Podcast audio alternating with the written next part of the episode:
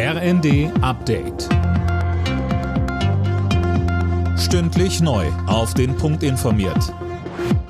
Ich bin Linda Bachmann. Guten Tag. Die Gesundheitsminister von Bund und Ländern beraten heute über die Maskenpflicht, unter anderem in Bussen.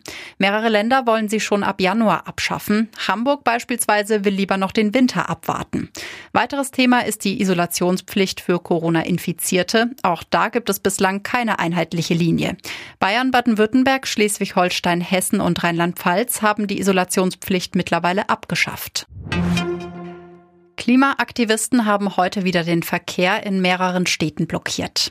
Aktionen von Mitgliedern der letzten Generation gab es etwa in München und Berlin. Philipp Rösler. Ja, die Aktivisten haben sich auf mehreren Straßen festgeklebt. Teilweise kletterten sie auch auf Verkehrsschilder. Dadurch kam es zum Beispiel in Berlin-Moabit sowie der A9 und A96 bei München zu langen Staus.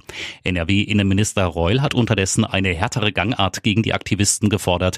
Er sagte dem Deutschlandfunk, der Staat könne nicht einfach nur zugucken. Das Verteidigungsministerium versucht die Wogen rund um das neue Kampfflugzeug F-35 zu glätten. Ein Ministeriumssprecher hat jetzt mitgeteilt, dass es bei der Planung keine Probleme gebe. Man habe lediglich auf mögliche Risiken hingewiesen. Die Menschen in Deutschland haben wieder mehr Lust auf Shopping. Die Verbraucherstimmung nimmt nach Angaben des Handelsverbands zu, vor allem mit Blick auf Weihnachten. In den vergangenen Monaten hatte unter anderem die hohe Inflation eher für Zurückhaltung gesorgt. Bei der Fußball-WM in Katar spielt Titelanwärter Brasilien heute um den Einzug ins Viertelfinale. Gegner ab 20 Uhr ist Südkorea. Bereits ab 16 Uhr trifft Deutschland-Bezwinger Japan auf Vize-Weltmeister Kroatien.